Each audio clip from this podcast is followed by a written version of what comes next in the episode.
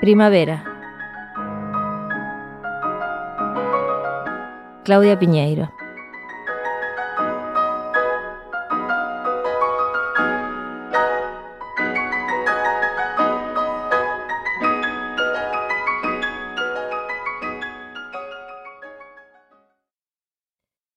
En el patio de la casa de mis abuelos, cada primavera se cardaba la lana de los colchones. Lo hacíamos mi abuela y yo. Había quienes llamaban a un colchonero que traía su máquina de cardar y en pocas horas resolvía el asunto. Pero mi abuela no se permitía pagar por nada que pudiera hacer ella misma.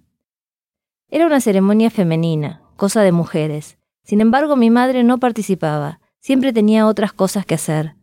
Con mi abuela elegíamos un día de sol, a primera hora de la mañana, Sacábamos los colchones al patio. Mi abuela descosía los lados, arrancaba los botones que apretaban el colchón y entre las dos lo vaciábamos. Ella lavaba la tela y la tendía al sol. Cuando volvía le daba golpes a la lana con una vara de mimbre, revolvía un poco y pegaba otra vez. Si se cansaba, me pasaba la vara a mí. En el momento en que los golpes ya no lograban desarmar más la lana, nos arrodillábamos y con las manos abríamos los vellones más rebeldes. La lana apilada se hacía esponjosa, se suavizaba, pero además perdía ese color gris con el que la había teñido el polvo acumulado durante un año. Cuando la tela gruesa de florones azules estaba seca, mi abuela llenaba otra vez el colchón con la lana renovada. Yo le alcanzaba los vellones y ella los empujaba hasta el fondo.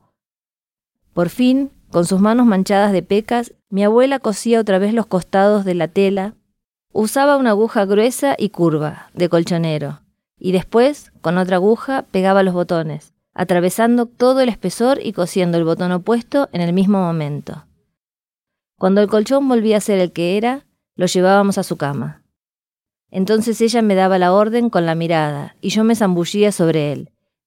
Mi abuela esperaba a que me moviera un rato encima, hasta que por fin levantara el pulgar en señal de que aprobaba el trabajo realizado.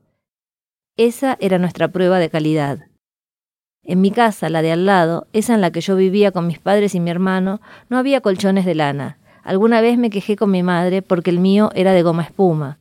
Su respuesta fue, no le vas a poner colchón de lana a chicos que se hacen pis en la cama.